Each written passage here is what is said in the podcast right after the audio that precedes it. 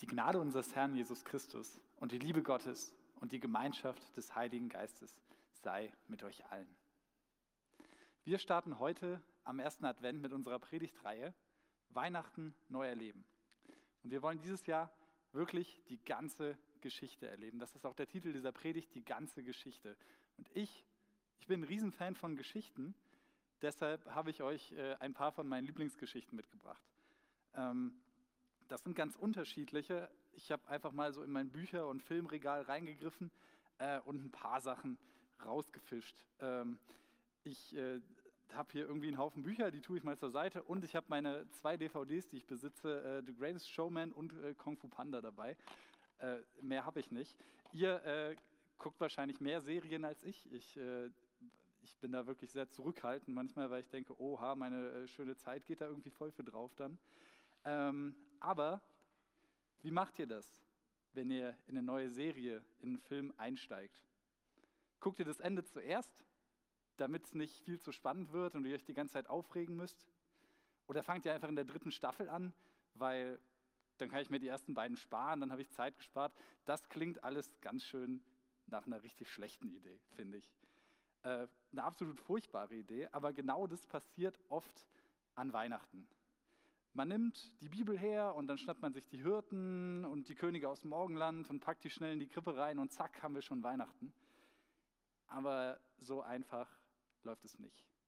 Und es reicht uns dieses Jahr auch nicht und deshalb machen wir diese Aktion Weihnachten neu erleben. Wir wollen die ganze Geschichte wissen, von Anfang an. Denn Weihnachten kommt ja nicht auf einmal plötzlich, und es ist auch nicht nur eine Geschichte, die man sich erzählt, weil es jetzt auf einmal Winter ist und es kalt ist und man sich irgendwie warm fühlen möchte, sondern es ist deine Geschichte. Es ist die Geschichte, wie Gott auf die Welt kommt. Und es ist eine Geschichte, die wir von Anfang an erleben wollen. Also beginnen wir auch einfach mal ganz am Anfang, im Prolog, im Vorspann. Am Anfang schuf Gott den Himmel und die Erde. Der erste Satz in der Bibel. Und es ist ein sehr idyllischer Start. Alles ist gut, die Welt ist da, alles ist sehr gut gemacht. Und dann betritt der Mensch die Bühne. Und auf einmal nimmt diese Geschichte Fahrt auf. Und zwar steil bergab. Es gibt Schuld, es gibt Hass, es gibt Gewalt, es gibt alles, was man eigentlich in einem spannenden Film braucht. Ähm, und deshalb schauen wir heute in das älteste Drama der Menschheit. Und es steht in Genesis 3.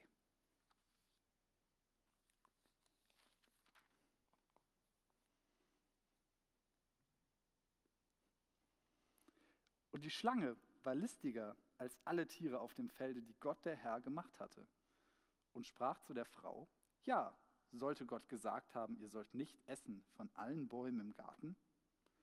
Da sprach die Frau zur Schlange, wir essen von den Früchten der Bäume im Garten, aber von den Früchten des Baumes mitten im Garten hat Gott gesagt, esst nicht davon, rührt sie auch nicht an, dass ihr nicht sterbet. Da sprach die Schlange zur Frau, ihr werdet keineswegs des Todes sterben, sondern Gott weiß, an dem Tag, da ihr davon esst, werden eure Augen aufgetan und ihr werdet sein wie Gott und wissen, was gut und böse ist. Und die Frau sah, dass von dem Baum gut zu essen wäre und dass er ein Lust für die Augen wäre und verlockend, weil er klug machte. Und sie nahm von seiner Frucht und aß und gab ihrem Mann, der bei ihr war.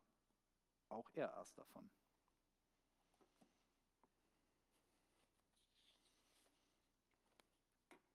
Das älteste Drama der Menschheit.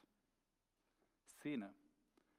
Ein Baum der Erkenntnis von Gut und Böse, eine Schlange, zwei Menschen. Weibliche Hauptrolle, männliche Hauptrolle und die Regie hat Gott.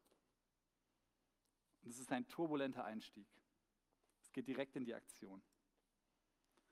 Unsere zwei Charaktere leben bis jetzt ein sehr ruhiges und entspanntes Leben. Gott hatte vor kurzem erst die Welt gemacht. Er hat sie sehr gut gemacht. Und die Menschen leben zusammen mit Gott in einem Garten. Sie sprechen miteinander. Sie leben mit ihm zusammen. Sie sind Partner. So soll es sein. Es gibt ein einziges, ein einziges Gebot, damit diese Geschichte nicht auf einmal kippt. Gott hat gesagt, du Du darfst essen von allen Bäumen im Garten, aber von dem Baum der Erkenntnis des Guten und des Bösen sollst du nicht essen. Ganz einfach. Und plötzlich taucht da diese Schlange auf. Die ist wie die beiden Menschen auch von Gott gemacht und sie stellt die Frage, ja, sollte Gott gesagt haben, ihr sollt nicht essen von allen Bäumen im Garten. Das hatte Gott nicht gesagt und deshalb schaltet sich die weibliche Hauptrolle ein und sagt, nein, man darf nur nicht von eben diesem einen Baum essen. Das war verboten. Und schon war die Situation gekippt. Aus dem gut gemeinten Gebot von Gott, dieser Warnung vor dem Baum, war auf einmal ein Verbot geworden. Gott hatte gesagt, macht es besser nicht. Das ist nicht gut für euch. Jetzt wurde daraus ein, es ist verboten. Ja, Gott hat es extra gemacht, weil Gott weiß, an dem Tag, da ihr davon esst, werden eure Augen getan und ihr werdet sein wie Gott und wissen, was gut und böse ist, sagt die Schlange jetzt. Und sie wirft Gott hier vor, dass er dem Menschen was vorenthält, das Gott nicht teilen will. Und zack, hat die Schlange die Szene wieder verlassen. Und der Baum ist attraktiv. Das Einzige, was darauf hinweist, dass hier irgendwas nicht gut läuft, ist dieses Gebot, was die Menschen bekommen haben. Und diese beiden Menschen, die wissen noch nicht, was gut und böse ist. Deshalb entsteht hier eine Entscheidung zwischen zwei Dingen, jenseits von gut und böse. Meint es Gott gut mit uns? Weiß Gott, weiß Gott, was gut für uns ist? Oder ist Gott ein Lügner? Enthält er uns was vor? Es geht hier um eine Entscheidung für oder gegen Gott.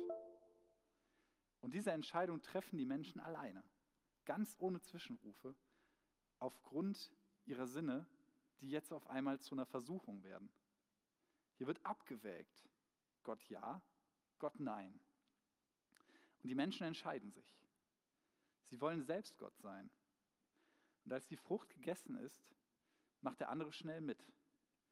Diese Entscheidung gegen Gott ist auf einmal leichter geworden, weil es mehrere geworden sind. Und das hier ist die älteste Geschichte der Menschheit. Nicht, weil sie einfach am Anfang der Bibel steht, sondern weil sie jeden Tag, jeden Tag aufs Neue in jedem menschlichen Herzen passiert. Und diese Geschichte lässt natürlich Fragen offen. Wo kam auf einmal die Schlange her? Warum kann die überhaupt sprechen? Und wieso stellt Gott den Baum eigentlich dahin? Aber darum geht es in der Geschichte nicht. In der Geschichte geht es um etwas, was jeder und jede von uns kennt. Diese grundlegende Angst, was zu verpassen. Diese Angst, zu kurz zu kommen. Oder wie man es modern nennt, Fear of Missing Out. FOMO. Und diese Angst ist im Moment bei uns, glaube ich, sehr, sehr groß, weil wir alle tatsächlich gezwungen sind, Dinge zu verpassen. Ich kann mich nicht mit meinen Freunden treffen. Wie wird Weihnachten oder Silvester? Wir werden was verpassen, was wir sonst erlebt hätten. Ja, das ist ziemlich sicher. Und diese Angst ist es auch, die sich in diese Beziehung zu Gott einschleichen kann. Darf und soll ich als Christ alles mitmachen, was alle anderen machen? Verpasse ich in meiner Karriere vielleicht wichtige Chancen, wenn ich ganz offen sage, hey, ich lebe mit Jesus? Oder hält der Glaube nicht Menschen sogar manchmal zurück und klein? Hier geht es auch wieder um Vertrauen. Unser Gott ist kein Gott, der mit Verboten um sich wirft, sondern ist ein Gott, der um unser Vertrauen wirbt. Gott hat im Garten dem Menschen nicht stumpf verboten, von dem Baum zu essen. Er hat gesagt, bitte macht es nicht, ihr könnt mir vertrauen, ich meine es wirklich gut mit euch. Deshalb hört doch bitte auf das, was ich sage. Gott macht Gebote, weil er auf uns aufpassen will. Und wir Menschen machen daraus schnell Verbote. Und Verbote werden gebrochen, weil sie sich anfühlen, als würden sie uns einschränken. Das Problem ist, hier ging es nie darum, dass was verboten ist. Hier ging es darum, dass wir vertrauen, dass Gott das gibt, was wir brauchen. Und dass wir vertrauen, dass wir genau wissen, dass er das auch tut. In dieser tiefsten Dimension der Geschichte ist es eine Frage danach, wer wir sind.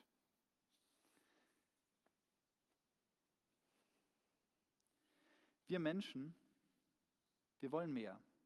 Wir wollen mehr als Menschen sein. Wir wollen wachsen, wir wollen höher, schneller und weiterkommen. Der Mensch versucht selbst Gott zu sein. Aber wo der Mensch versucht Gott zu sein, da lässt er Gott nicht mehr Gott sein.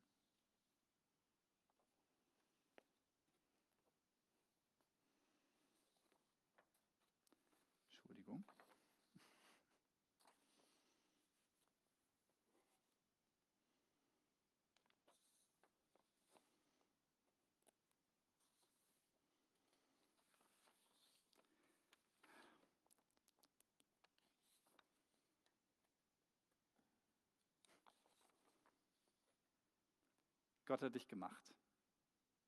Als seinen Partner und seine Partnerin. Nicht als Knecht oder sowas, sondern so, dass du ihm auf Augenhöhe begegnen kannst. Und Gott will dir von Angesicht zu Angesicht begegnen. Und er will leben mit dir zusammen. Und er will dich versorgen mit allem, was du brauchst. Und dich bewahren vor allem, was dir schadet. Das geht aber nur, wenn du ihm vertraust. Nur wenn du dir eingestehst, dass du selber auch nur ein Mensch bist, ein Mensch, der Fehler macht. Und es Gott Gott ist, der darüber steht. Und das ist schwer. Und das ist hier in dieser Story ein für alle Mal fundamental schiefgelaufen. Staffel 1, Folge 2. Die Konsequenz.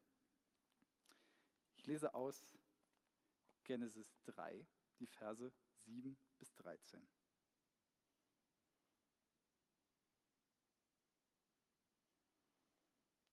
Da wurden ihnen beiden die Augen aufgetan, und sie wurden gewahr, dass sie nackt waren, und flochten Feigenblätter zusammen und machten sich Schurze.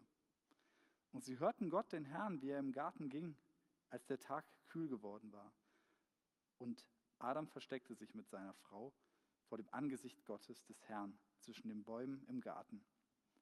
Und Gott der Herr rief Adam und sprach zu ihm, Wo bist du? Und er sprach, Ich hörte dich im Garten und fürchtete mich, denn ich bin nackt, darum versteckte ich mich. Und er sprach, Wer hat dir gesagt, dass du nackt bist? Hast du gegessen von dem Baum, von dem ich dir gebot, du sollst nicht davon essen? Da sprach Adam, Die Frau, die du mir zugestellt hast, gab mir von dem Baum, und ich aß. Da sprach Gott der Herr zu der Frau, warum hast du das getan? Die Frau sprach, die Schlange betrog mich, sodass ich aß. Enttäuschung stellt sich ein. Ja, den Menschen werden tatsächlich die Augen aufgetan. Das ist wahr. Das ist genauso passiert. Und die Menschen öffnen ihre Augen und sie sind keine Götter geworden. Bei weitem nicht. Sie sind schuldig geworden. Und jetzt schämten sie sich voreinander und vor Gott. Die Folge ihrer Handlung war Scham und Scheuheit. Der Mensch merkte, es hat sich auf einmal was verändert. Eine neue Szene. Gott selbst tritt auf und er sucht das Gespräch. Und er sucht ein vertrauensvolles Sechs-Augen-Gespräch zu diesen Menschen. Und er fragt, wo bist du? Und es ist ein besorgtes Fragen, denn Gott weiß natürlich, dass irgendwas ganz schief gelaufen ist. Und die Antwort der Menschen ist, dass sie sich verstecken. Denn sie schämen sich. Sie sind nackt und wollen nicht gesehen werden. Sie fühlen sich schutzlos und sie fühlen sich angreifbar wegen dem, was passiert ist. Und in diesem Moment indem sie ins Gespräch mit Gott treten, zeigt sich, was sich auf einmal verändert hat. Jetzt, wo der Mensch diese Gabe der Moral, dieser Unterscheidung zwischen Gut und Böse bekommen hat, entwickelt sich ein furchtbarer Streit. Der Mann gibt die Schuld seiner Frau und Gott und Die Frau gibt die Schuld der Schlange und irgendwie auch Gott. Und die sagen, ja, wir können ja gar nichts dafür. Wir sind daran nicht schuld. Gott, warum hast du das so gemacht? Alle sind schuldig und niemand will die Schuld auf sich nehmen. Die Menschen sind jetzt auf einmal um einiges mehr wie die Schlange geworden. Sie versuchen Gott zu korrigieren, sie versuchen selbst Recht zu haben und denken, sie wissen es besser. Und ab diesem Zeitpunkt leben wir Menschen in einer Welt, in der Schuld immer hin und her geschoben wird. Hier wird deutlich, dass der Mensch seine Beziehung zu Gott und zueinander einen wirklich riesigen Schaden zugefügt hat. Hier wird deutlich, dass die Schuld wie eine Krankheit in den Menschen einschleicht. Das, was vorher einfach war, das, was vorher ganz selbstverständlich war, dass der Mensch mit Gott zusammenlebt, funktioniert auf einmal nicht mehr und Dinge laufen schief. Und jeden Tag zerbrechen Familien, Freundschaften, Beziehungen, weil Menschen Recht haben wollen, weil Menschen mehr Macht haben wollen, als sie eigentlich vertragen können. Und diese Trennung zwischen uns und anderen Menschen, diese Trennung zwischen uns und Gott, das nennen wir Sünde.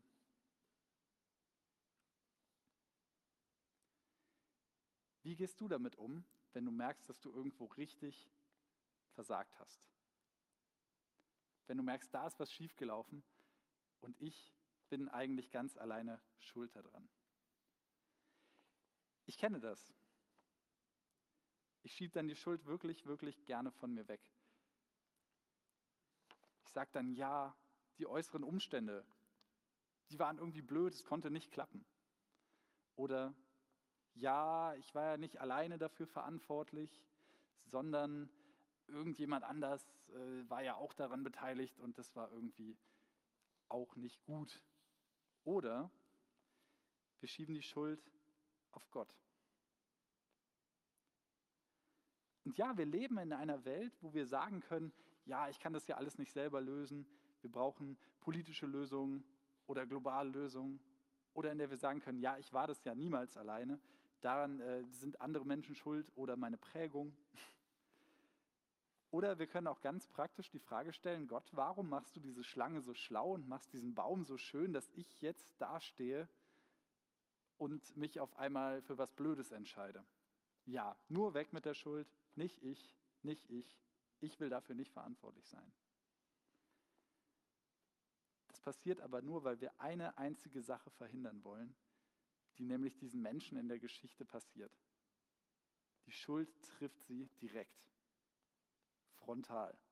Es gibt kein Ausweichen. Und die Konsequenz davon, das ist Scham. Und Scham gehört zum menschlichen Wesen dazu. Es ist ein Gefühl, das ihn schützt, aber gleichzeitig auch ein Gefühl, was ihn in totale Not bringen kann. Und Scham ist mehr, als wenn mir jetzt was Peinliches passiert und ich sage, oh, das war jetzt unangenehm. Scham ist dieses Gefühl, das uns den Boden unter den Füßen wegzieht und uns darin versinken lässt. Scham ist, wenn die Schale des Menschen wirklich angegriffen wird, sogar gebrochen wird und die Seele dabei verletzt wird. Da entstehen Traumas, Traumata. Die Menschen in dieser Geschichte, die schämen sich ganz furchtbar. Ihre absolute Schutzlosigkeit, die ihnen jetzt auf einmal auffällt, dieses Gefühl, dass es keinen Weg zurück gibt. Kein Mensch will das erleben. Und kein Mensch will, dass ihm sowas passiert. Und wir alle haben sicher Dinge, für die wir uns schämen. Und die bewahren wir vorsichtig auf. Und die fantastische Wendung dieser Geschichte ist, Gott bewahrt uns fürsorglich auf. Ich lese die Verse 20 bis 24. Und Adam nannte seine Frau Eva, denn sie wurde die Mutter aller, die da leben. Und Gott der Herr machte Adam und seiner Frau Röcke von Fellen und zog sie ihnen an. Und Gott der Herr sprach, siehe, der Mensch ist geworden wie unser eins und weiß, was gut und böse ist. Nun aber dass er nur nicht ausstrecke seine Hand und nehme auch vom Baum des Lebens und esse und lebe ewiglich. Da wies ihn Gott, der Herr, aus dem Garten Eden, dass er die Erde bebaute, von der er genommen war. Und er trieb den Menschen hinaus und ließ lagern vor dem Garten Eden ein Cherubim mit flammendem, blitzendem Schwert, zu bewachen den Weg zum Baum des Lebens. Gott sieht den Menschen in dieser Situation, in der er sich total schämt, in der es ihm total schlecht geht. Und was tut er? Gott bekleidet den Menschen. Er deckt diese Nacktheit, diese Verwundbarkeit erstmal zu. Er merkt, dass sich was verändert hat und er sieht, dass dieses Miteinander auf Augenhöhe gerade einfach nicht funktioniert. Er wird jetzt zum Fürsorger und Versorger des Menschen. Aber das Wichtige ist, er begleitet die Menschen weiter auf ihrem Weg. Und er verbietet ihnen hier diesen Zugang zu diesem Baum des ewigen Lebens. Jetzt könnte man sagen, das ist ja irgendwie fies, wenn schon, denn schon. Aber was Gott sieht, ist, dass der Mensch danach streben wird, ewig zu leben. Und gleichzeitig wird er sehen, dass ein Leben, was von Schuld und Scham geprägt ist, was dann auch noch ewig dauert, noch mehr Strafe ist, als das überhaupt gar nicht zu haben. Und er will für den Menschen keine ewige Schuld und kein ewiges Schämen. Er will ein Leben mit dem Mensch zusammen. Der Mensch hatte sich seinen eigenen Plan gefasst dem Plan ohne Gott groß zu werden, dem Plan ohne Gott in der Welt klarzukommen. Aber Gott macht da nicht mit. Gott gibt diese beiden nicht auf, sondern er schreibt eine ganz, ganz neue Geschichte mit ihnen. Er schreibt eine neue Geschichte mit uns. Aber hier hat tatsächlich eine Veränderung stattgefunden. Führt kein Weg zurück. Aber Gott geht einen neuen Weg. Gott nimmt diese Schuld persönlich. Und Gott nimmt persönlich, was wir tun. Und deshalb nimmt er es auch persönlich auf sich, uns aus dieser katastrophalen Situation von Schuld und Scham zu retten. Er macht alles neu. Und er macht es ganz anders. Gott kann nämlich, aber er will nicht ohne dich. Und deshalb wird Weihnachten. Deshalb war jetzt der Anfang der Geschichte. Diese Beziehung von Mensch und Gott ist total zerrüttet. Sie ist wirklich stark beschädigt. Aber es ist erst der Anfang. In der Geschichte, die Gott seit diesem Tag schreibt, geht es nicht darum, wie der Mensch jetzt krampfhaft versucht, sich zurück ins Paradies zu kämpfen auf allen Wegen. Es ist eine Geschichte davon, wie Gott auf diese Welt kommt. Es ist eine Geschichte, wie Gott sich selbst auf den Weg macht, weil er uns immer noch liebt. Und es geht darum, dass Gott wieder in diese Welt kommt, um sie von innen heraus zu retten. Und es ist komplizierter als das, was eigentlich so geplant war, aber es ist für Gott möglich. Er hat sich entschieden, es mit uns zu tun und es trotzdem zu tun. Und das ist, wenn man jetzt im äh, Serienslang weitersprechen will,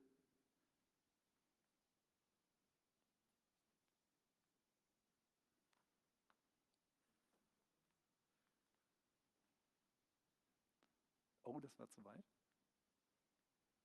Ein Plot-Twist. Es hat doch geklappt. Ein Plot-Twist ist, wenn sich eine Geschichte total umwendet durch eine neue Erkenntnis. Wenn sich auf einmal doch alles verändert. Ein Plot-Twist ist, wenn auf einmal alles anders ist.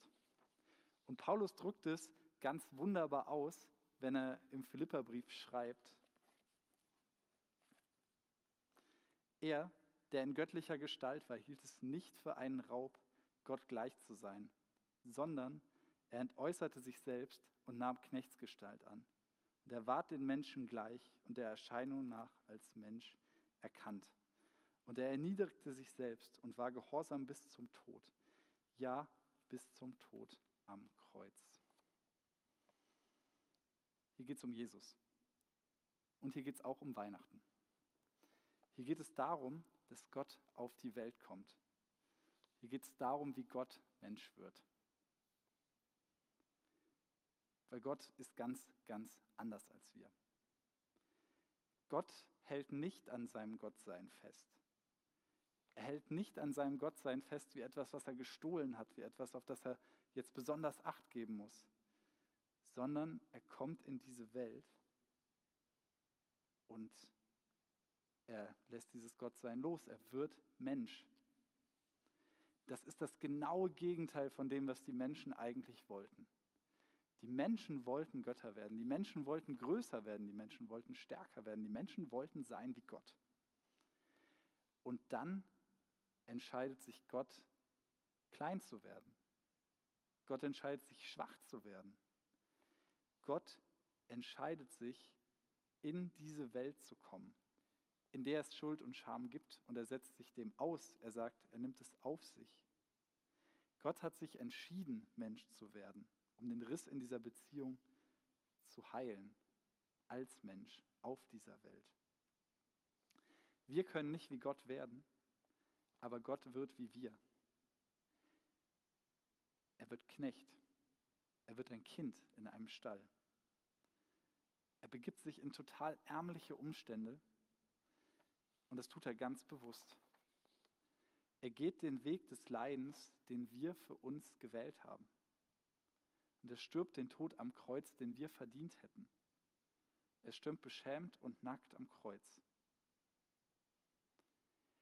Und jetzt ist die Frage, was ändert das an diesem Bruch? Was ändert das an diesen Beziehungsbrüchen? Was hat sich geändert?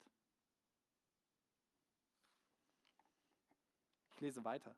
Darum hat ihn auch Gott erhöht und hat ihm einen Namen gegeben, der über allen Namen ist, dass in dem Namen Jesus sich beugen sollen alle derer Knien, die im Himmel, auf der Erde und unter der Erde sind. Und alle Zungen bekennen sollen, dass Jesus Christus der Herr ist, zur Ehre Gottes, des Vaters. Wir müssen nicht mehr versuchen, wie Gott zu werden. Denn Gott wird wie wir. Und dadurch macht er es möglich, dass wir ihm wieder auf Augenhöhe begegnen, dass wir einen Weg mit ihm gehen können. Jesus zeigt uns den Weg zu diesem Leben, der vorher versperrt war. Und der Weg ist offen. Und es ist eben kein Weg der Selbstermächtigung. Es ist ein Weg, zu dem Jesus uns einlädt. Es ist ein Weg, den Jesus uns vorgeht. Und es ist sein Auftrag an uns, dass wir ihm vertrauen sollen dass wir unsere Schuld bei ihm ablegen dürfen. Er löst dieses riesige Problem der Menschheit, indem er es persönlich nimmt. Und er schenkt uns das Leben mit ihm und er schenkt uns das Leben durch sich selbst. Es geht hier nicht mehr um Verbote oder Gebote, die mir sagen, wie ich leben soll, was ich zu tun habe, sondern es geht darum, dass wir in diesem Kind in der Krippe, in diesem Mann am Kreuz, in diesem auferstandenen Herrn ein Vorbild haben, das uns Leben schenkt. Dass wir mit ihm diese Beziehung eingehen können, die so lange verloren war, die wirklich zerbrochen war. Jesus ist ein Mensch und ein Gott, vor dem du dich nicht schämen musst. Er kam auf diese Welt für dich. Er erträgt das Leid dieser Welt, die Zerrissenheit der Welt für dich. Die Trennung und den Streit nimmt er weg, indem er dir face-to-face begegnet, indem Gott dir face-to-face begegnet. Und du musst nicht heilig werden, um ihm begegnen zu können, denn er kommt zu dir, weil er das möchte, weil er sich dazu entschieden hat. Jesus gibt dir die Möglichkeit, mit Gott zu leben, indem er als Mensch auf diese Welt kommt. Du musst nicht zurück ins Paradies. Das ist längst verloren. Ist längst verspielt. Sondern Jesus kommt zu dir, sucht nach dir. Gott selbst gibt sein Gottsein auf, weil er dich so sehr liebt. Weil er nicht ohne dich will. Weil er weiß, dass du das brauchst. Und deshalb schenkt er dir das Leben, was dir gefehlt hat. Damit alles wieder so wird, wie es sein soll. Damit du mit ihm leben kannst damit Weihnachten wird. Und der Friede Gottes, der höher ist als alle Vernunft, bewahre eure Herzen und Sinne in Christus Jesus. Amen.